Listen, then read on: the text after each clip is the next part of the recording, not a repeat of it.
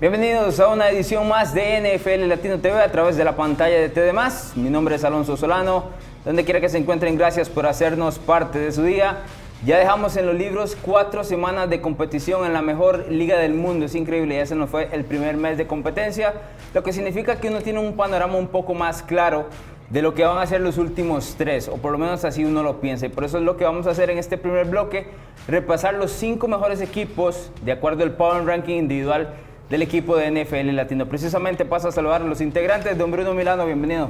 Alonso, Joshua y todos los que nos ven. Eh, ya cayendo en realidad que ya se nos fueron cuatro semanas, ya es una buena parte de la temporada que se nos ha ido y, bueno, ya entramos a etapas definitivas donde un gane o una derrota ya pueden empezar a pesar de cara a lo que son las posiciones al final de, temporada regular. Yo quiero seguir pensando que todavía estamos calentando, ¿verdad? Que todavía nos queda un poquito de, de temporada, tres meses más. Don Joshua Muñoz, ¿Qué tal amigos, amigos televidentes? Pues sí, es que esta es una temporada tan corta y ya se nos fue un mes. Yo no sé en qué momento se nos fue el primer mes, pero bueno, vamos a, a, disfrutarlo, vamos a seguir analizando y por supuesto esperando todo lo que todavía falta por venir. Bien, el tema de los Power Rankings, que siempre los sacamos todos los martes a través de la crema y el basurero en nuestras eh, redes sociales en NFL Latino, tiene que ver más que todo con un tema subjetivo de qué es lo que uno piensa son los mejores cinco equipos de la NFL en el tope y los tres peores en, la, en el basurero. Aquí nos vamos a enfocar nada más en lo que es la crema. Digo esto específicamente porque a la gente le gusta mucho tomar en cuenta los récords de los equipos, las posiciones en la tabla y mucho de eso no tiene que ver acá. Es decir, un equipo que haya perdido una, inclusive dos veces, puede estar si uno lo considera y tiene argumentos para que entre dentro de los primeros cinco. Por ejemplo, que usted esté invicto no significa absolutamente nada. En este momento tenemos tres invictos nada más en la NFL, que son los Patriots, los Chiefs y el equipo de San Francisco. Y tenemos varios equipos que no han ganado dentro de la liga. Entonces, para tomar eso en cuenta, es, un tema más que todo subjetivo de opiniones y no basado directamente en las posiciones. Voy con usted, don Joshua Muñoz, y quiero que me diga cuáles son los cinco mejores equipos en su orden eh, luego de ese primer mes de competencia. Bueno, número uno para mí eh, siguen siendo los Kansas City Chiefs, que se mantienen invictos. Tuvieron problemas en Detroit, en un juego complicado, ¿verdad? Un equipo de Detroit que, que, había venido este, también haciendo bastante, bastante bulla.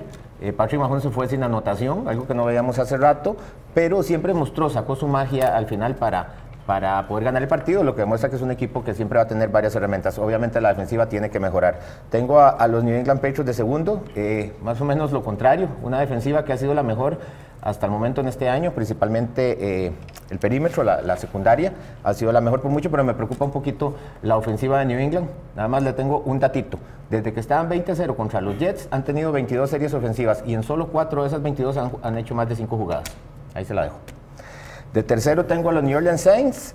Eh, perdieron en la segunda semana empezando apenas a su mariscal titular y pues el referente más grande de su equipo, pero han sacado dos muy buenas victorias, tanto en Seattle como contra los Cowboys. Yo creo que eso los devuelve a la lista y, bien puestos ahí en el tercer lugar. De cuarto tengo a los Green Bay eh, Packers, si bien pues perdieron el último partido que tal vez no lo esperábamos, la mayoría en casa contra Filadelfia. Yo creo que eh, pues es, la derrota se dio por la inoperancia en zona roja, algo que es muy poco característico eh, cuando tenés un jugador como Aaron Rodgers. Tuvieron ocho veces, eh, ocho jugadas la bola dentro de la yarda 10, de hecho cuatro en la yarda 1 y no pudieron anotar. Creo que, que, como les digo, es algo poco característico, pero bueno, igual me gusta lo que he visto si no me de equivoco, Perdón, en uno de esos drives, eh, las cuatro jugadas fueron de pase, cosa que eh, pues lo deja uno pensando porque no, no llegan a, pues, a variar. No, no hay confianza en, el juego terrestre, principalmente en esas instancias del partido, cuando ya, eh, porque bueno, sí lo intentaron en la, en la, primera ocasión que estuvieron ahí, no lo lograron y ya pues ahí ya tenían que anotar, porque si no se les acababa el tiempo y obviamente no no tuvieron confianza en su juego terrestre. Y mi, equipo, mi quinto equipo ahí, pues también lo pensé bastante con esos dos para meterlos, pero voy a dejar a, Los Ángeles Rams. También es un equipo que se vio muy mal en el último partido contra Tampa Bay. La ofensiva tampoco se ha visto como debería verse o como estamos acostumbrados que verlo. Yo creo que todo va por el lado de, de, Todd Gurley, ¿verdad? Cuando Todd Gurley pues, se recarga esa ofensiva en él, el equipo se ve diferente. Si no, obligaron a, a Jared Goff a lanzar y eso este, pues, puede terminar de otras maneras. Sin embargo, yo creo que es un equipo ya maduro, que ya tiene tres años en estas instancias y sabe cómo ha aprendido cómo ganar los partidos importantes. Me quedo con las victorias también que ha sacado durante la temporada para ponerlos ahí. ¿Cuál no le gustó de eso, Bruno? Eh, a mí es que los Rams, vamos a ver, creo que los Rams son un muy buen equipo y creo que ese partido fue un accidente, pero no puedes tener un accidente de 55 puntos en contra contra Tampa. que eh, contra James Winston, además. Eh, como dijo Joshua, Jared Goff no puede lanzar 60 y pico de veces que lanzó porque es, no es un quarterback que te pueda lanzar 65 veces con garantía. Eh, la, el, el, este control de, de, jugadas que le están dando a, a, Todd Gurley les está pesando porque sin Gurley no hay producción, ¿verdad? Y, tuvo muy pocas yardas, aún así anotó dos veces. Eso significa que Gurley cuando, cuando tiene el ovoide sabe qué hacer, ¿verdad?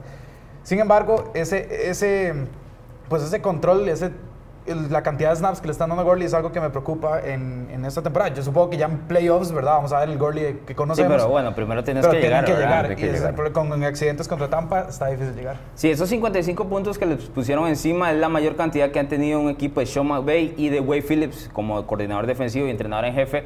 Eh, la mayor cantidad que han recibido los, en los tres años que han estado juntos, desde que llegaron a los Rams. Es, es enorme, digamos. Es un, un número demasiado grande como para pensar, especialmente en casa, y lo que mencionaba Bruno, el, el hecho de que, de que se trata de Tampa Bay. Eh, los Rams también, la página que siempre usualmente analiza más que todo datos y, y juegos, Pro Football Focus puso a los Rams como eh, la línea ofensiva, la peor línea ofensiva en el primer mes de competencia. Y no significa directamente solo a la hora de capturar a, a Jared Goff, que ha tenido ocho capturas, no son muchos. Por ejemplo, -huh. quien lidera la liga en eso es Kyler Murray con 20, o sea, hay una diferencia grande. Sin embargo, sin embargo, le están acelerando el reloj de mental y uh -huh. está cometiendo o termina cometiendo los errores que ya vimos contra Tampa Bay. De ahí se analiza que los Rams tienen un problema serio en la línea ofensiva, que perdió dos jugadores o dos integrantes en, eh, pues, en la parte baja de la temporada que les está, les está costando claramente. Aún así ellos anotan, ¿verdad? Ellos claro, sacan la claro. pelota. La diferencia de este juego con los primeros fue el desastre de la defensiva, pero como usted lo dijo, es algo inédito en este equipo, tanto en el, en el coordinador defensivo como en el entrenador jefe, entonces pensamos todos que es un accidente, ¿verdad? Que no es lo que vamos a seguir viendo sí, semana es a semana. Igual, yo siento que es diferente como la temporada pasada, permitir los 51 puntos que les hizo Kansas City la semana pasada a Kansas City en comparación a que sea Tampa, sí, claro. que solo tiene sí. a Mike Evans y los demás son pues También le hicieron ¿qué? como 40 a New Orleans el año pasado en sí. el partido de apertura y hay partidos así, ¿verdad? Es complicado, sí. Dígame usted, don Bruno Milano, ¿cuáles son los cinco suyos del Power Ranking? Eh, bueno, mis primeros dos son los mismos de Joshua, Kansas City en primer lugar. ¿Mismo orden? Eh, Kansas City primero, sí, eh, precisamente porque tienen el ataque indetenible, no me voy a extender mucho, ya sabemos que Mahomes eh, lleva 1510 yardas, 10 touchdowns, no ha sido interceptado, ha completado 106 de 156 pases. Es un nivel absurdo el MVP que parece que puede repetirlo, ¿verdad? Tenemos a Kelsey, a un LeSean McCoy que ha sido rejuvenecido en esta ofensiva con, con Andy Reid, ya a Albert, Tyreek Hill y todavía tiene otras vías. Hemos visto a Michael Hartman, a Marcus Robinson siendo bien utilizados, a Sammy Watkins. Eh, por, por Mahomes. Es, alguien, es un equipo que tiene muchas variantes en la ofensiva. Creo que por eso son de primeros. Los tengo de primeros. Los Patriots, como también lo dijo Joshua, tienen una defensiva absurda, en especial la secundaria. Eh, creo que Stephen Gilmore se está metiendo ahí en, ya con Jalen Ramsey y Marshall Lattimore como los mejores esquineros de la liga porque ha tenido un nivel impresionante.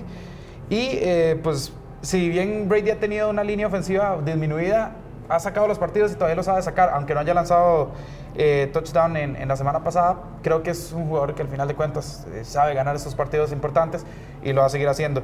Mi tercero son los Saints también, eh, igual que los de que el Power Ranking de Joshua. Creo que tiene una gran defensa, pero los pongo aquí porque sin Drew Brees no han perdido y porque Sean Payton está haciendo el trabajo de su vida.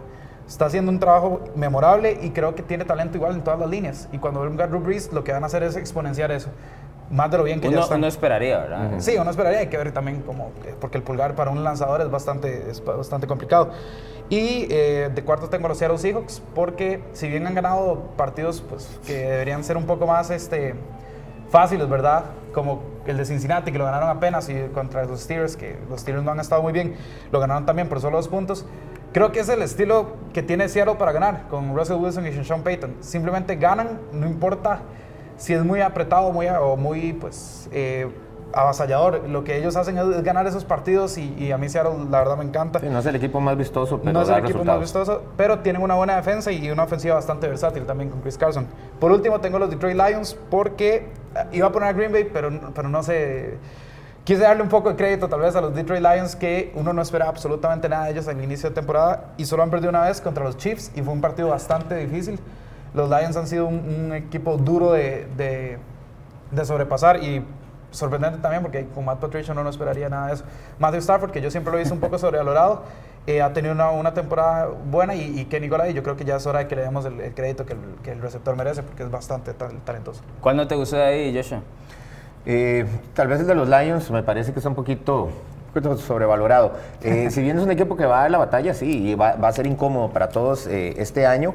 Eh, si ven los cuatro partidos han estado muy, muy cerrados. Y más que todo me deja dudas el primer partido que se dejaron empatar este, en, en Arizona. Me parece que, que ahí pudieron hecho un poquito más. Me gustó mucho la victoria en Filadelfia, pero bueno, también es que ahí está Matt Patricia, entonces uno siente como que estamos viendo eh, o estamos sintiendo algo que no es la, la, pura realidad de este equipo. Pero sí, el humo, más de el humo de los, Yo, de los Por Lions. el hecho de que esté Patricia y hayan tenido un buen inicio de temporada, creo que eso fue lo que me decidí, lo que me hizo decidir este, pues meter a los Lions por sobre Green Bay, de hecho.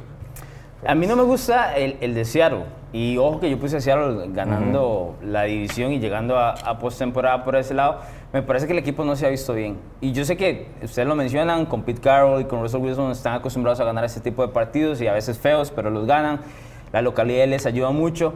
Pero los rivales de Seattle, en ese momento, los que tienen luego de un mes, tienen una victoria, 10 derrotas y un empate. Uh -huh. Es decir, no le ha pegado a nadie absolutamente nadie. El único partido importante fue contra New Orleans y lo perdieron en casa. Y lo perdieron en casa con un mariscal de campo suplente, ¿verdad? Uh -huh. Entonces, eh, me deja un poco de dudas el equipo de Seattle. No estoy diciendo que no pueda terminar creciendo y llegando a donde yo esperaba. Normalmente siempre tienen una segunda mitad fuerte. Es, es sí, pero por lo menos ahorita no me han convencido, uh -huh. por así decirlo, para ponerlo. Si por segunda mitad se refiriera a Russell Wilson, tendría quién sabe cuántos MVPs, porque él tiende a, en la segunda mitad de la temporada, elevar su nivel, aunque ha empezado muy, muy bien Russell Wilson. Y les voy a dar los cinco míos, que no andan muy lejos de los de Joshua, y por supuesto los tres primeros tienen que ver con los ya mencionados. Eh, yo solo varío el, el, puesto número uno porque yo tengo a los New England Patriots por el tema de la defensiva. La defensiva de Kansas City es la segunda peor contra la carrera en la NFL. Y no es la peor solo porque existe un equipo llamado los Miami Dolphins. y digo equipo entre comillas, ¿verdad? Porque no sabemos lo que es eso, pero es la única razón por la que Kansas City no lo tengo de primero. Esa defensiva me sigue dejando dudas. La de New England, al contrario, está excelsa a pesar de que también no se ha enfrentado a nadie. Y eso hay que dejarlo, hay que dejarlo muy claro. Sin embargo, uno ya sabe lo que es New England. Entonces, eso, eso juega.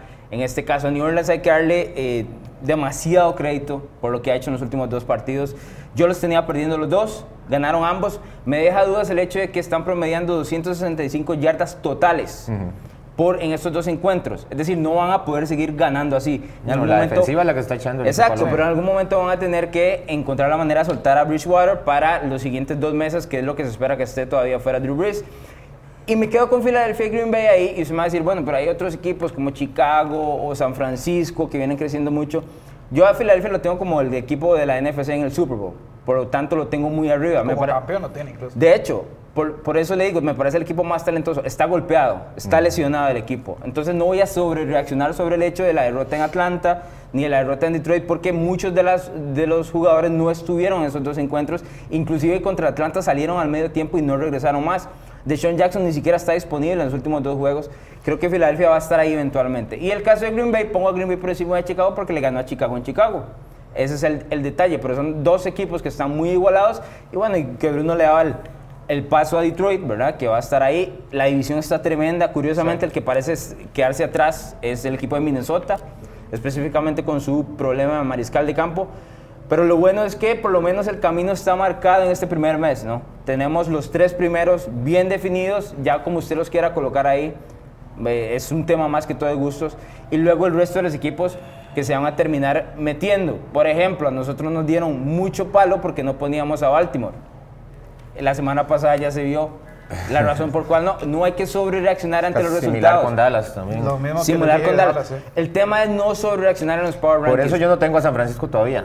No, todavía no compro con, con quién han jugado. No, y esperar, está bien. Hay, hay, que ver partidos de verdad para usted de ver que, que, está hecho un equipo. Está bien porque un equipo, eso es lo que uno está esperando de un equipo y luego van sumando créditos para meterse al, al top 5, que en este caso no han llegado los, los, ya mencionados. Vamos a ir a nuestra primera pausa comercial. Al regreso, batalla de predicciones rumbo a la semana 5 de la NFL.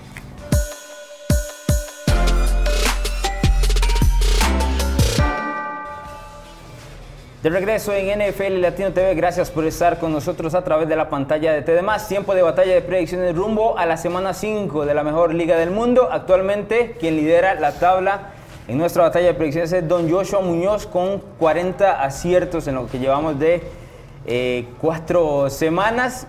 No muy lejos, ahí andamos Bruno y yo con 39 y ya un poquito más atrás Sergio y don Juan Carlos Rojas que no le ha ido nada bien a pesar de ser el actual monarca de la batalla de predicciones. Lo de Sergio no sorprende, pero un saludo a Sergio Gómez. Vamos con el primer encuentro, es un duelo de la conferencia americana entre los Buffalo Bills y los Tennessee Titans.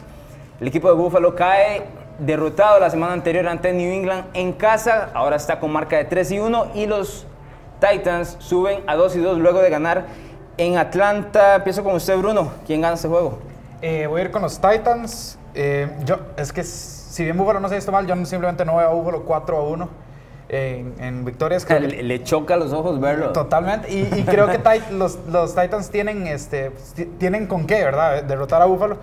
Eh, es un partido de- que Tennessee debe ganar, porque sabemos que Tennessee gana a los que no tiene que ganar, pero los que, donde sí tiene que ganar, ahí es donde usualmente los vemos cayendo. No Creo que, creo que este es uno que debe ganar, más por la posición en la que está esa división, ¿verdad? Y este, eh, creo que si Tennessee logra presionar a Josh Allen, Josh Allen es, pues, va a ser expuesto, ¿verdad? Como lo que es, es un quarterback que comete muchos errores. Entonces creo que ahí Tennessee puede, puede pues, meter ahí eh, un poco más de, de candela a esa división. Bueno, en, te- en teoría Josh Allen no debería estar disponible para ese juego porque va a ser Es- todavía Barkley. es una incógnita.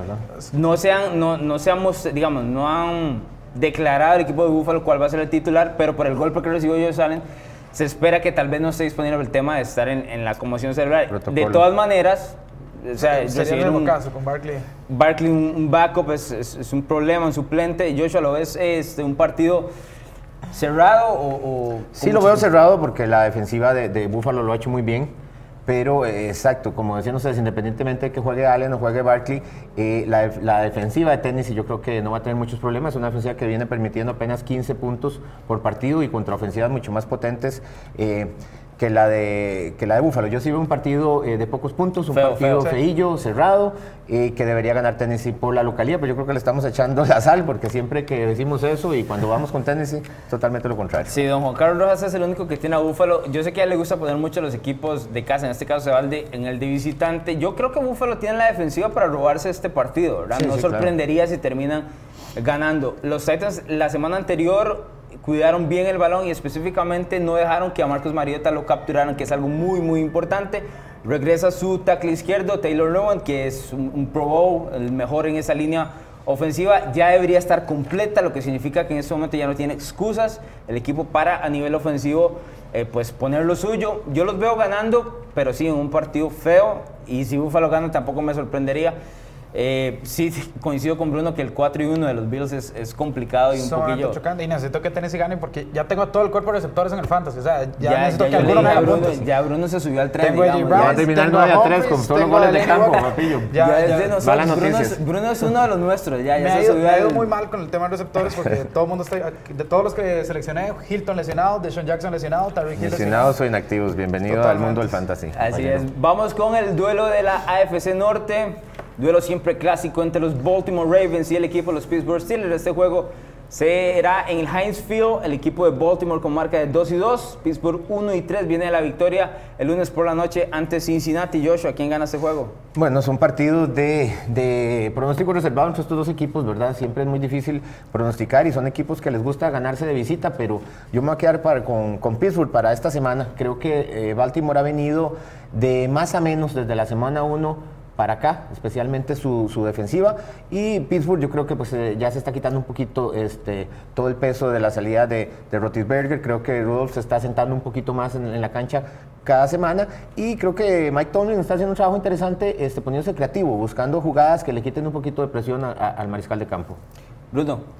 Eh, no, yo tengo los Ravens. Sí le voy a dar a Joshua que al, al menos contra Cincinnati se dieron innovadores en- en- con bastantes jugadas. Pero es Cincinnati. Cincinnati sería el peor equipo de la NFL si no existieran los Miami Dolphins, ¿verdad? Eh, ¿Y Washington? bu- bueno, Washington hace la pelea. Pero yo sí tengo los Ravens, aunque sea en Heinz Field, siento que va a ser un partido cerrado. Pero creo que los Baltimore tiene para parar a Connor y, y a, y a Rudolph. Creo que le pueden meter bastante presión. Y Connor hasta ahora se vio bien, hasta el partido contra Cincinnati. Y Mason Rudolph, bueno, es un, es un quarterback suplente que si le metemos un poco de presión ahí se puede, se puede des- desconcertar un poco. Creo que mm, el, el juego terrestre de, de, ¿cómo se llama? Los Ravens va a chocar también contra una buena línea defensiva que tienen los Pittsburgh. Y creo que todo se va a decidir en, en Lamar versus una secundaria que, si bien ha mejorado con Minka Fitzpatrick, sigue a mí generándome bastantes dudas. Y creo que ahí, si Lamar puede ganar ese, ese pues matchup, digamos, contra la, contra la secundaria de Pittsburgh, se podría, creo que eso sería fundamental para que los Ravens... O se sea, ganen el partido lo va a ganar Lamar, eso es lo que usted me está diciendo. Bueno, y algo tienen que hacer ya contra equipos de verdad. No, no. Yo lo Vamos a que creo de, interesante eso sí. de estos dos equipos es que, bueno, no estamos, eh, no tenemos enfrente las, mejor, las mejores versiones de ninguno de los dos. El equipo de Baltimore está tratando de ver cómo consigue una identidad al costado ofensivo ahora con Lamar que ustedes mencionaban. Y Pittsburgh está básicamente re- remendando todo lo que le ha sucedido entre la temporada baja anterior, con la pérdida de nombres importantes, y la lesión de Ben. Es un partido de pronóstico reservado porque ninguno es bueno. O sea, no estamos hablando de dos equipos que sean realmente buenos o que vayan a aspirar hacia el Super Bowl. Yo sé que muchos se querían montar en el tren de Baltimore eh, al principio con las dos primeras victorias, pero había mucho humo, específicamente por los rivales en los que se, los que se enfrentó y la gente dijo, bueno, pero es que le hicieron juego a Kansas City y demás, y demás. Pero no, ese juego fue cercano porque al final, Al final el equipo de los Ravens eh, lograron acercarse un poco al marcador, pero Kansas City dominó ese juego al principio a fin. Yo me voy a quedar con los Steelers sin mucha convicción, tengo que mencionarlo. Sí, sí, igual. sin mucha convicción, pero sí creo que la victoria entre Cincinnati le quita mucha presión a Pittsburgh, eh, presión acumulada de tres derrotas donde la ofensiva se vio terrible. No, y, ganando este juego podrían amanecer de líderes de división, ¿verdad? Así No, ese esa es, ese división. es el otro Ah, detalle. Hablando de divisiones que están totalmente para agarrarlas, eh, Pittsburgh sí, como dijo Joshua, pueden empezar 0-3 y si se les dan los resultados, estar arriba en la, en la división al final de la Ese es el otro detalle. Para lo que sobrevaloramos a Baltimore en las primeras dos semanas, a los Ravens están a un juego de diferencia. O sea, en nada, en Nada. nada. En un, en un tema de un mes, cualquier cosa puede suceder. El equipo de Cleveland está ahí también, un poco ya más atrás, claramente. Cincinnati que aún no ha ganado. Bueno, vamos a pasar con el que es, me parece a mí, el juego de la semana. Los Green Bay Packers visitan a los Dallas Cowboys. Esto es un clásico de la conferencia nacional. El juego será en Dallas. El cuadro de Green Bay viene o tiene 10 días, tuvo 10 días para prepararse para este encuentro, marca de 3 y 1 y Dallas viene una derrota ante el del equipo de New Orleans, marca de 3 y 1. Bruno, ¿quién gana ese juego? Eh, por supuesto que lo van a ganar los Green Bay Packers, van a ir a saltar ahí el AT&T Stadium. Eh, ya Aaron Rodgers despertó, Dallas se vio expuesto ante New Orleans. Eh, creo que la defensa de Green Bay es más que capaz de, si bien Carson Wentz estaba aquí y, y mucho más abajo estaba Prescott, eh, creo que la defensa de Green Bay puede frenar a, a Dak Prescott, que ya solo ya nueve touchdowns y tres intercepciones, no es el mejor eh, ratio ahí que tiene Dak. Creo que la defensa de Green Bay lo puede aprovechar. Eh, Dallas ha permitido 56 puntos para una defensa que a mí me venden como una defensa élite. 56 puntos entre Miami, los Giants y Washington y New Orleans sin Breeze. Me parece un, un desastre y creo que ahí Aaron Rodgers va a hacer fiesta. Ya lo, ya lo votó del Fantasy usted. Totalmente, por un pateador. Joshua, dígame cómo, cómo se desarrolla este juego. Bueno, sí, yo creo que, que Dallas este, ya volvió a la tierra en el último partido, después de, de estar fantaseando mucho contra equipos muy débiles. Y yo creo que New Orleans mostró la fórmula para, para parar esta ofensiva, que sí es una ofensiva bastante potente, pero no había tenido nadie que se le interpusiera. Eh, yo sí veo un partido cerrado, un partido de pocos puntos, y en un partido de ese tipo, pues nuevamente me quedo con Aaron Rodgers para hacer la diferencia. que ha sido pues un mariscal de campo que le ha pegado a Dallas regularmente en su carrera. De hecho, ha ganado seis de los últimos siete encuentros que se ha enfrentado al equipo de los Cowboys y muy, muy reconocido dos de esas victorias en playoff. ¿Verdad? Especialmente aquel pase de Jared Cook eh, en, en tercera oportunidad que los pone eh, pues a tiro de gol de campo y terminan ganando, eliminando a los Cowboys. Yo me quedo también con Green Bay, los tengo dentro de la crema, es decir, siento que son superiores a- al equipo de Dallas y no termino de comprar a Dak. Eh, yo sé que no es un mal mariscal de campo, porque no está entre los peores. Tampoco siento que es de los mejores, está como en la mitad. Puede terminar evolucionando, pero toda la, digamos, toda la bulla que había alrededor, todo el ruido que había alrededor de Dak en los primeros tres encuentros, básicamente se basaba al tipo de rival que se estaba enfrentando. Y, a- y la semana anterior, New Orleans lo expuso. Yo sé que Green Bay no tuvo en su defensiva el mejor de los juegos, específicamente contra la carrera ante Filadelfia. Pero es que Filadelfia es muy grande, tiene un equipo muy Sí, grande, si uno muy ve los fuerte. otros tres partidos los dom- dominaron totalmente gracias a la defensa. O sea, Yo, yo esperaría que la defensa de Green Bay vuelva a ser esa de los primeros tres juegos. El equipo. Algo similar al primer partido en Chicago. Algo, algo similar y con el equipo de Green Bay eh, terminando con la victoria en este juego. Va a ser un juegazo, me parece que es el mejor eh, de la semana y el que no hay que perderse, además de que es en horario, solo tenemos dos, el otro a esa misma hora es Denver y, y el equipo de los Chargers, lo cual podrá uno estar haciendo ahí el zapping, ¿verdad? Viendo los dos, específicamente más el detalle de los Packers y los Cowboys. Vamos con el juego del, del domingo por la noche. Este duelo se enfrentaron estos dos equipos durante los playoffs del año anterior, con victoria para Kansas City. Ya no está Andrew Locke, como es conocido, entonces ahora le toca a Jacoby Brissett ir a retar a los Kansas City Chiefs un domingo por la noche. El equipo de Indianapolis con marca de 2 y 2, todos los equipos de la AFC Sur, ¿verdad? Con marca de 2 y 2. Y el equipo de los Chiefs, uno de los tres que están invictos actualmente dentro de la NFL. Josh, ¿quién gana este juego? Sí, me tengo que quedar con los Chiefs. Eh, tenemos el presidente del año pasado en playoff, no está Andrew Locke. Eh, Pat Mahomes viene de perder una racha de 14 partidos consecutivos con por lo menos dos touchdowns. Así que yo creo que va a llegar con sangre en el ojo para tratar de iniciar una nueva racha y pues obviamente Indianapolis va a pagar los platos rotos. Por otro lado, eh, creo que la defensiva de Indianapolis que lo venía haciendo bien se vio sorprendida de cierta manera por la ofensiva de Oakland. Eh, tal vez no se esperaban eh, un partido de ese tipo, entonces ahora pues les va a tocar remar contra corriente y, con la más fea, ¿verdad? Y tratar de parar la defensiva eh, casi imparable de Kansas City si quieren volver a la victoria en este partido. Sí, la- lástima que Andrew Locke no está. Hubiera sido un juegazo. pero Sí, Locke- sí, de acuerdo. Lamentablemente, eh, pues va a ser Jacoby Brissett sin-. Sin, noquear mucho a Jacoby Brissett, que no lo ha hecho mal, ¿verdad? Pero, pero sí, yo me quedo con los Chiefs también, precisamente porque lo, lo mencionamos ahora. Es una ofensiva realmente indetenible. O sea, incluso cuando vemos que, que no pueden hacer nada más, sale Kelsey con un flick para McCoy y ganan un montón de yardas más. Y, o sea, es un equipo constantemente innovador. Y eh, a los Indianapolis Colts todavía está en duda Darius Leonard, que es sumamente importante para esa defensiva. No, y le hace falta Malik Hooker también, que es Ex- safety tremendo. Exactamente. Entonces creo que, creo que esas bajas les, va- les van a pesar muchísimo y Arrowhead va, pues, va a disfrutar de una localidad bastante... y Puedo, puedo incluso atraerme que va a ser un partido cómodo para Kansas City. Eh, yo no me atrevo a decir eso, le voy a decir la única razón. Yo creo que Marlon Mack tiene todo para destrozar esa defensa de los Chiefs. Marlon Mack está sufriendo en ese momento Solo, una solo lesión. una incógnita de salud, ¿verdad? Está, está con una lesión. Sí aparece el domingo, que de- en teoría debería aparecer. Está cuestionable en este momento, pero tiene días para recuperarse.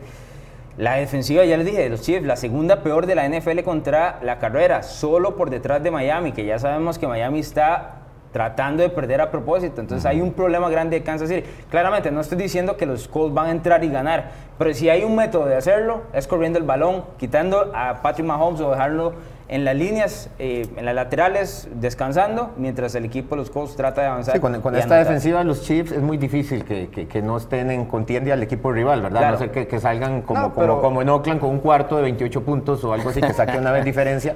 Pero, pero eso de empezar a intercambiar touchdown, pues eh, siempre Es le da esperanza si, al si das de tú a tú, yo creo que Mahomes igual... No, ahí, ahí Sí, es, ese, no es, ese no es el camino. Vamos con eh, el último juego. Tengo nada más un minuto, señores. San Francisco recibe a los Cleveland Browns. El equipo de los Niners no estuvo presente la semana anterior, estaba en bye week, marca de 3 y 0, el único equipo invicto de la NFC. Cleveland viene, el que me atrevo a decir, es la mejor victoria en la era de Baker Mayfield la semana anterior ante Baltimore. Rapidito, porque no tenemos mucho tiempo. ¿Quién gana este juego? Eh, yo creo que lo, ganan los Browns porque ya pasó el proceso de adaptación que yo dije que iba a suceder al inicio de temporada. Creo que ya estamos viendo una ola que mejoró, una línea ofensiva que mejoró. Y porque el 3-0 de San Francisco es de humo. Son Steelers, Cincinnati y Tampa Bay a los que han ganado. Creo que los Browns se quedan con esta. Yo básicamente lo mismo, todavía no compro este, los resultados que he visto eh, con San Francisco, ni tampoco lo que he visto de Garópolo, y me parece que sí, la- tanto la línea ofensiva como Mayfield se vio en signos de, de mejora. Yo creo que el juego terrestre eh, y la defensiva pueden hacer la diferencia. Es buen juego, sí. Es Sí, bastante- sí, sí, es muy atractivo. Es más, es más, el más atractivo de los últimos lunes por la noche que hemos tenido. Entonces hay que ponerle mucha atención y a ver realmente qué es lo que trae Jimmy, ¿verdad? Que uno no, tal vez no le pone tanta atención los domingos con ese montón de encuentros. Eh, ya el lunes por la noche va a estar eh, pues en la palestra para, para ver qué es lo que muestra con este nuevo Va equipo de los castigado. San Francisco 49ers. Sí, yo también lo pienso, especialmente porque San Francisco está perdiendo mucho el balón en ofensiva. Eso es un problema que me imagino trataron de curar ahora en, en el bye. Vamos a ir a nuestra segunda pausa comercial. Al regreso, los titulares de la semana 5 en la NFL.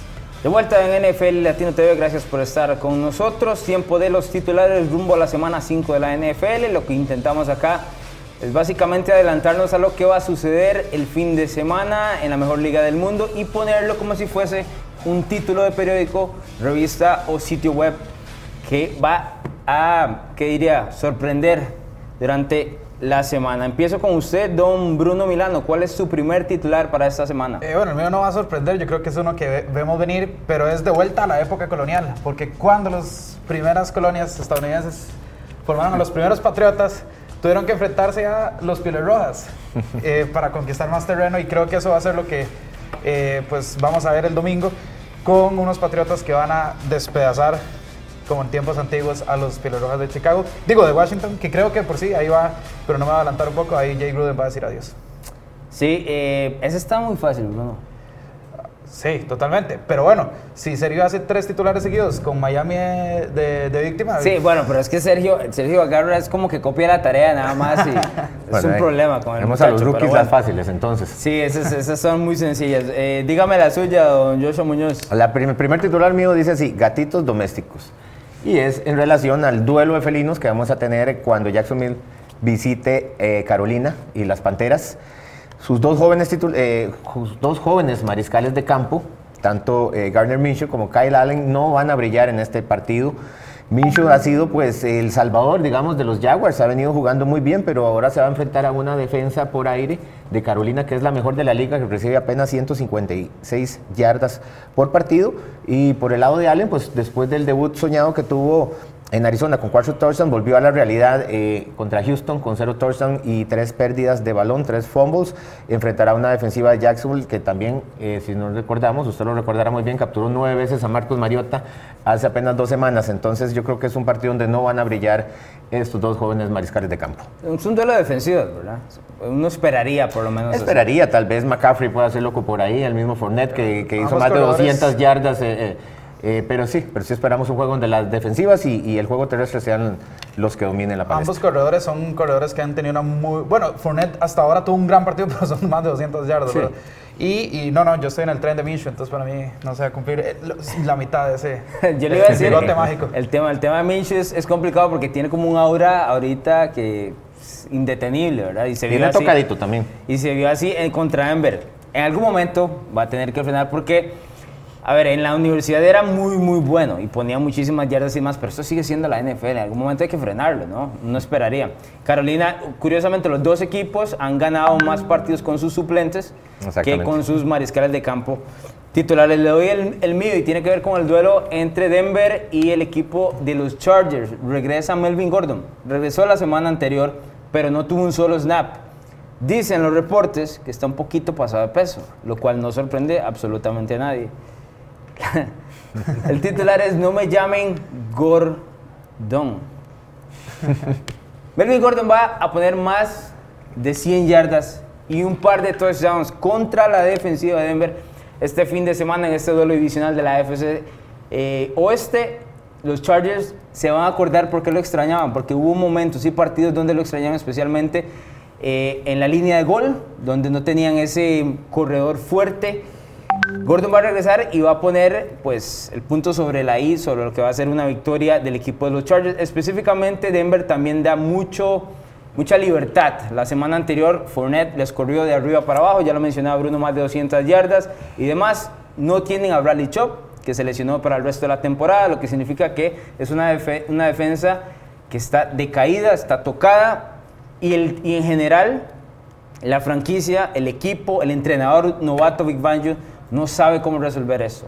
Se notan un poco perdidos y me parece que los Chargers van a aprovechar para pegarles fuerte dentro de la, dentro de la división. Melvin Gordon perdiendo más de 100 yardas y yo estoy diciendo, si usted lo tiene en el fantasy, le recomiendo. sí, porque no le pase lo de la semana pasada, que habían dicho que posiblemente iba a ser hasta titular y, y mucha gente feliz que lo había agarrado en sus equipos de fantasy pues eh, terminó lamentando haberlo puesto como titular. El tema es que, perdón Bruno, el tema es que la semana anterior entró martes, miércoles, no tenía tiempo para ajustar. Ya, ya aquí va a sumar casi la, su segunda semana con el equipo, ya tiene que tocar campo. Ya le bajaron unas libritas. ¿sí?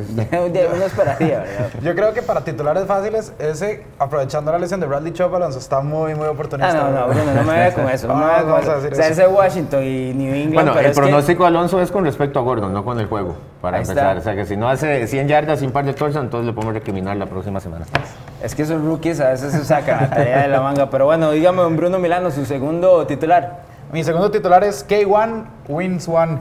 Es después de cuatro semanas infructíferas para Arizona y para Kyler Murray. que Kyler Murray no se, ha visto mal, no se ha visto mal, de hecho ha sido muy castigado. Y se ha visto Cuando no está en el piso. No relativamente, igual se ha visto relativamente bien. Creo que al fin sabrá que es una victoria en la NFL cuando visiten, eh, perdón, cuando enfrenten a los Bengals de Cincinnati, que como dije están con Washington peleando ahí quiénes son los segundos peores de la liga. Y creo que Kyler Murray va a aprovecharlo. Eso sí, siempre y cuando busque a Larry Fitzgerald. Yo obviamente. compro, yo compro, ya, es- ya creo que es hora de la victoria del novato. O sea, no se ha visto mal, lo que pasa es que esa línea ofensiva, Dios mío. Sí, eh, antes de que lo lesionen esperamos ver un que, partido, sea, ¿verdad? que sea una Por lo victoria. menos una victoria. ¿eh? 20 él. capturas, lidera a la NFL en cuanto a capturas en contra. Kyler Murray, curiosamente, se enfrenta a Cincinnati y el segundo en esa lista es Andy Dalton con 19. Sí, no, y con esa contextura yo de verdad necesito que Kingsbury haga algo con esa línea ofensiva porque si no van a matar Yo veo un poco, un poco no, veo bastante perdido a Sí. Cliff Kimberly en cuanto a su puesto de entrenador en jefe. No veo cómo vaya a sanar esa línea ofensiva, pero bueno, Arizona no esperaría un- que termine sin ganar un juego, por lo que este contra Cincinnati, eh, pues eh, es muy posible. Don Joshua Muñoz, dígame su segundo titular. Bueno, mi segundo titular no le va a gustar mucho aquí a don Bruno Milano porque dice unos Jets de papel. Y en referencia a los Jets de Nueva York que aún viniendo de su semana de descanso, o sea, con 15 días de descanso, van a ir a visitar los Phillies de Filadelfia y van a volver a perder. Así que se va a mantener sin victoria todavía en esta temporada. Eh, por un lado, Sam Darnold todavía no está confirmado si va a jugar. Eh, recordemos que él viene de, estar enfermo con mono- mononucleosis, entonces aún volviendo no esperemos que esté al 100% eh, de, de su desempeño. Eh, Luke Falk no es un, factor ofensivo, tiene cero touchdown, una intercepción en, dos partidos jugados. Del lado contrario, más bien yo creo que Filadelfia viene con un embrión anímico bastante fuerte después de una muy buena eh, victoria que sacaron de visita en Green Bay. Y pues Watson- eh, Carson Wentz es el reflejo de esto, tiene cinco touchdowns con cero intercepciones en los últimos dos partidos. Este, este no puede ser el- la temporada que usted esperaba, Bruno Milano. No, totalmente no. Hemos sido castigados por el destino a más no poder. O sea, a más no poder. Eh, Sam Darnold, muchacho, estamos en la NFL. O sea, cuídate, en serio. Mononucleosis es, es una cosa que no se puede aguantar. Eh, así Jay Mosley empieza súper bien el primer partido, cae lesionado. Quinn Williams con una bota. O sea, es que de verdad nada ha salido bien, nada ha salido bien. Nada más pido que León siga feliz, siga feliz, porque hasta el momento ahí está todavía sintiendo la camisa, pero no.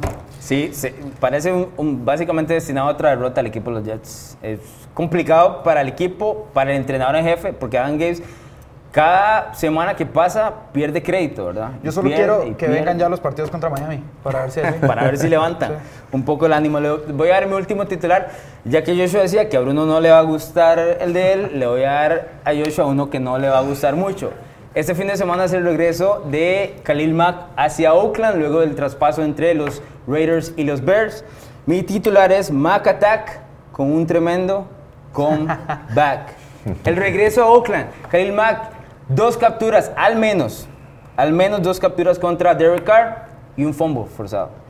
Ganan los Bears en Oakland, En- dominado. En el Londres va a ser, porque eh, si, perdón, llega, en Londres. si llega a Oakland no creo que salga Correcto. después de eso. dominado, dominado por Khalil Mack. Contra su ex equipo, contra John Gruden, que fue el que lo termina cambiando, uno podría decir. Se, se ha comentado mucho de esto, ¿verdad? El mismo Khalil Mack dice que viene esperando con muchas ansias este partido, pero lo que yo no entiendo, el, el que debería estar con sangre en el ojo son los Raiders, no él. Él ¿Por fue, el que, él fue el que buscó este cambio. Él, fue el que, el que hizo el holdout, él fue el que exigía la plata y se le dio y se le dio el paso, se le dio la oportunidad con un equipo ganador, el muchacho feliz, el mejor pagado en su posición. Entonces, ¿por qué va a venir con sangre en el ojo? No Usted, puedo usted dice que le hicieron un favor, Claro que sí. Yo lo que no entiendo, y eso sí lo, lo digo, es como Oakland todavía, ya viendo los resultados en la mesa y todo, ¿cómo lo cambiaron? O sea, no entiendo. Este tipo había que pagarle. Claro. Había que o sea, pagar. por lo que quisiera.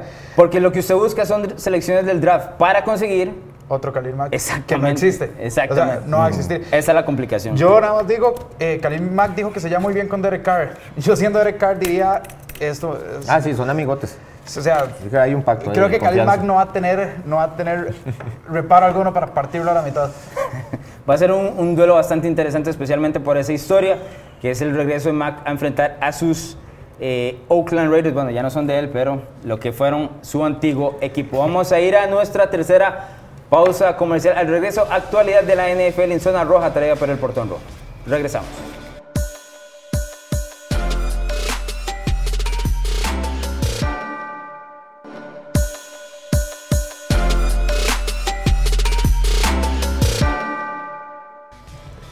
Regreso en NFL Latino TV. Gracias por estar con nosotros a través de la pantalla de TV En Zona Roja, traída por el portón rojo de esta semana, tenemos tema de Jay Gruden y buscamos al tercer mejor equipo de la conferencia americana.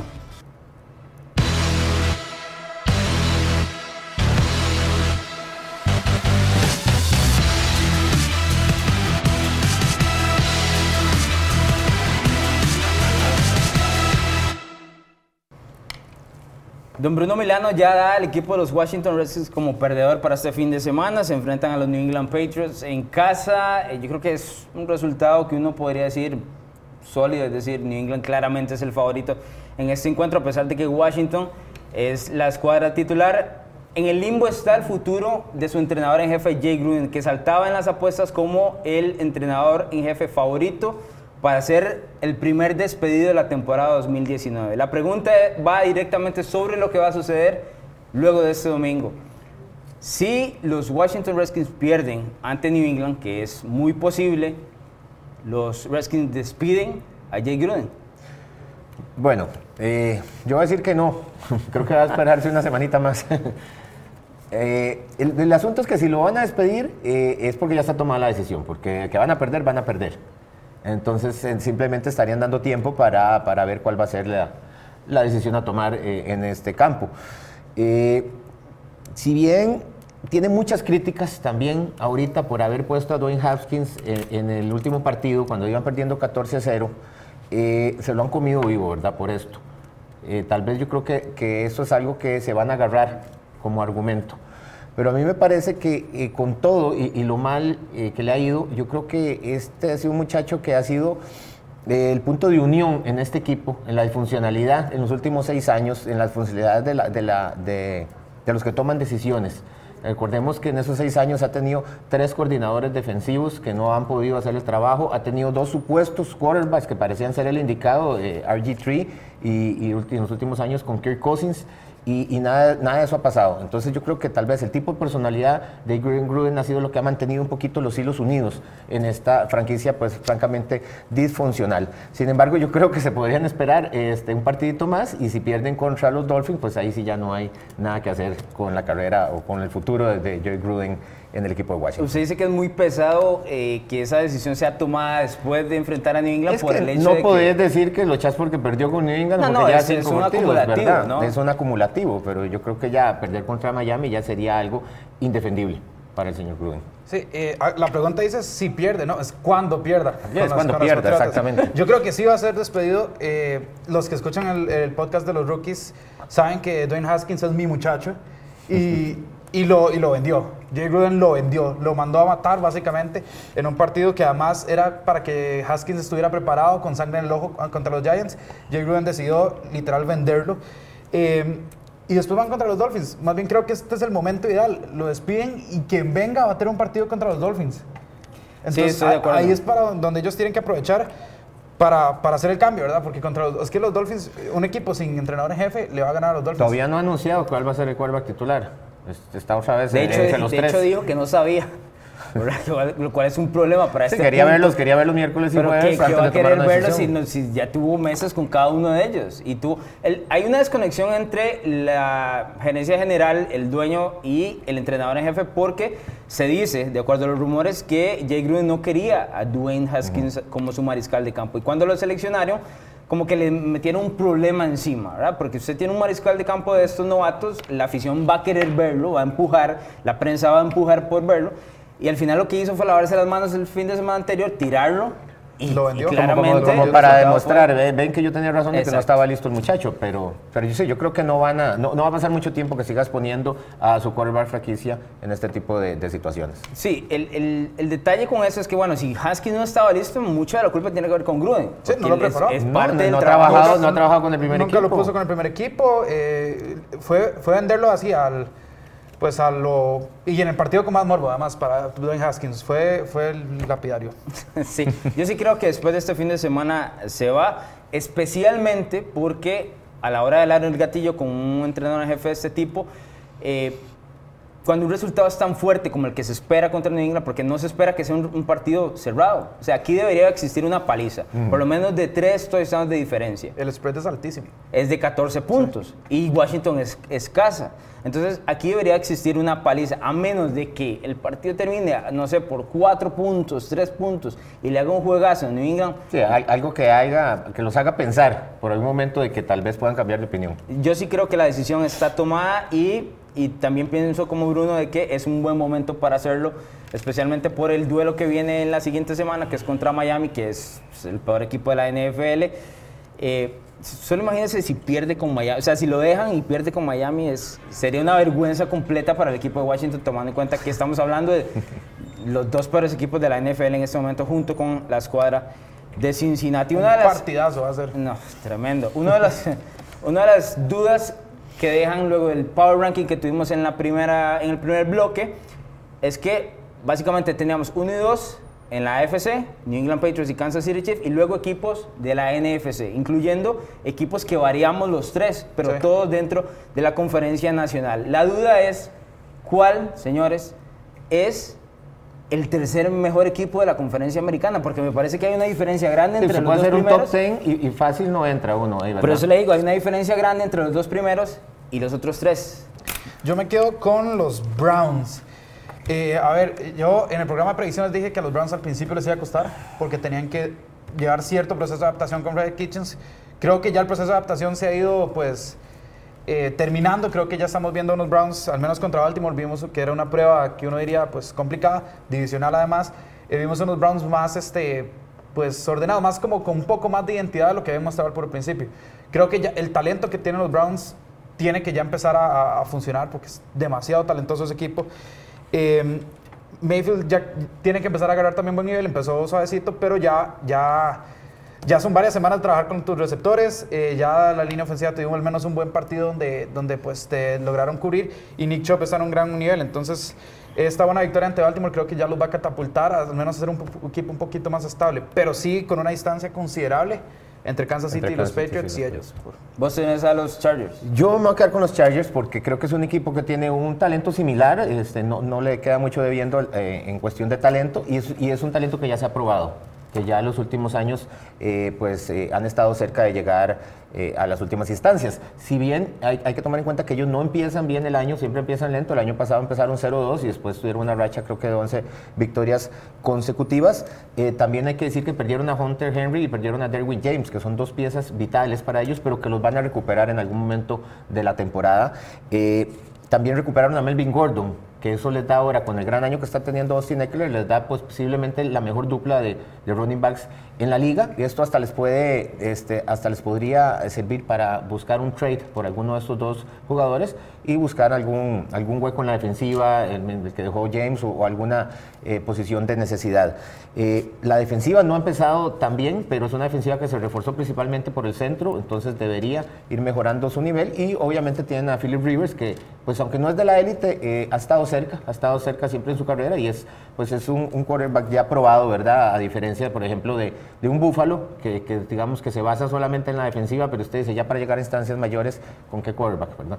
Sí, a mí me ha sorprendido mucho la defensiva de los Chargers. Eh, decepcionado de la palabra, porque no ha dado el paso que uno está esperando específicamente por el talento del front seven. Eh, que ellos manejan, la cantidad de jugadores que pueden cazar al mariscal de campo no han llegado y no han puesto los números que necesita para que el equipo de Los Ángeles pueda dar el siguiente paso y competirle, porque el, objetivo número de ellos es competirle a Kansas City. Ese es el primer objetivo de ellos y no han dado ese paso. Es decir, tampoco están lejísimos porque Kansas City puede perder un par de encuentros en cualquier momento y luego la, cosa se, se, llega a balancear, pero sí han quedado un poco atrás. Eh, yo me voy a quedar con Cleveland por lo que mencionaba también Bruno en cuanto al tema de talento y específicamente porque me parece que la semana anterior, a la hora que capturan nada más en una ocasión a Baker, hay un ajuste en la línea ofensiva que es el hueco número uno del equipo. Luego ya viene a explotar el talento, porque hay, hay demasiado talento y hasta exceso de talento. Es decir, puede existir hasta problemas al no darle el balón a uno o del otro. Por ejemplo, Del Beckham la semana anterior tuvo un juego muy, muy callado. Me imagino que no va a querer tener dos de manera consecutiva, ¿verdad?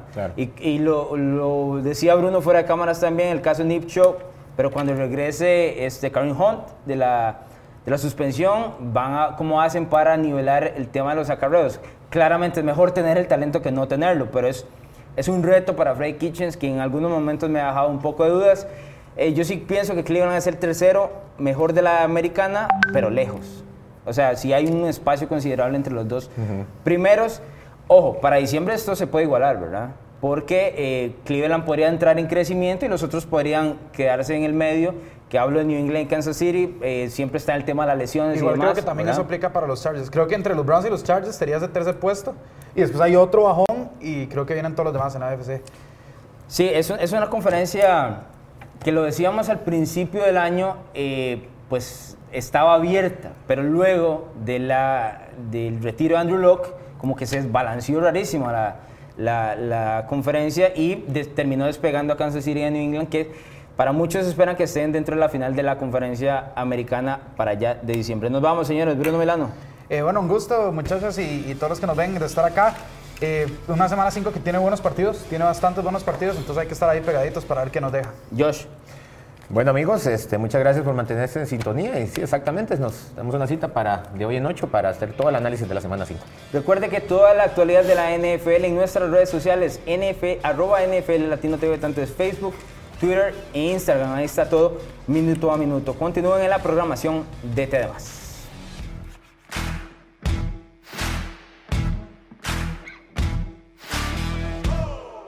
Thank